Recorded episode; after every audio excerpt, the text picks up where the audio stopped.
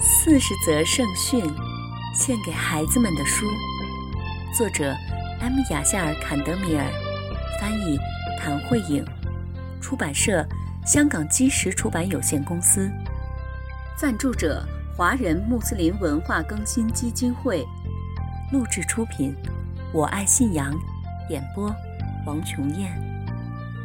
亲爱的小伙伴们。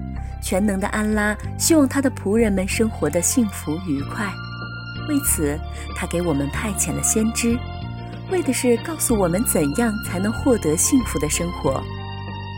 先知是人类的引导者和老师，从第一位先知阿丹开始，一直到最后的先知穆罕默德，愿主赐他平安。所有的先知都在告诉我们全能的安拉的戒律，以及我们应该怎样在今世生活。亲爱的小伙伴们，这本四十则圣训是专门为你们写的。我知道你们特别爱听故事，现在我们就来听故事吧。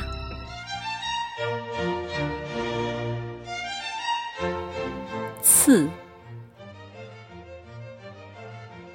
很久很久以前，有一个国家，有着非常残酷的刑罚，犯了罪的人。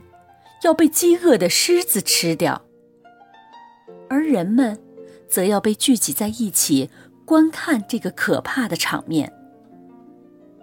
一次，一个从主人那里逃跑了的奴隶被抓了回来，他被扔进了四周有着高高的围墙的角斗场里，然后一头饥饿的狮子被放了进来。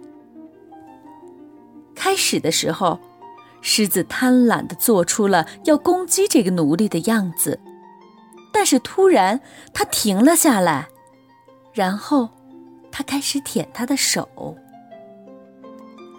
人们惊讶极了，他们问这个奴隶为什么这头狮子不袭击他。奴隶回答道：“有一天，我在丛林里看见了这头狮子。”它的爪子上扎了一根刺，看上去很痛苦。于是我帮他把刺拔了出来。从那儿以后，我们就是好朋友了。这个故事对所有人都产生了巨大的影响。结果，狮子和奴隶被释放了。人们惊讶地发现，这头狮子成了奴隶的宠物，无论它去哪儿。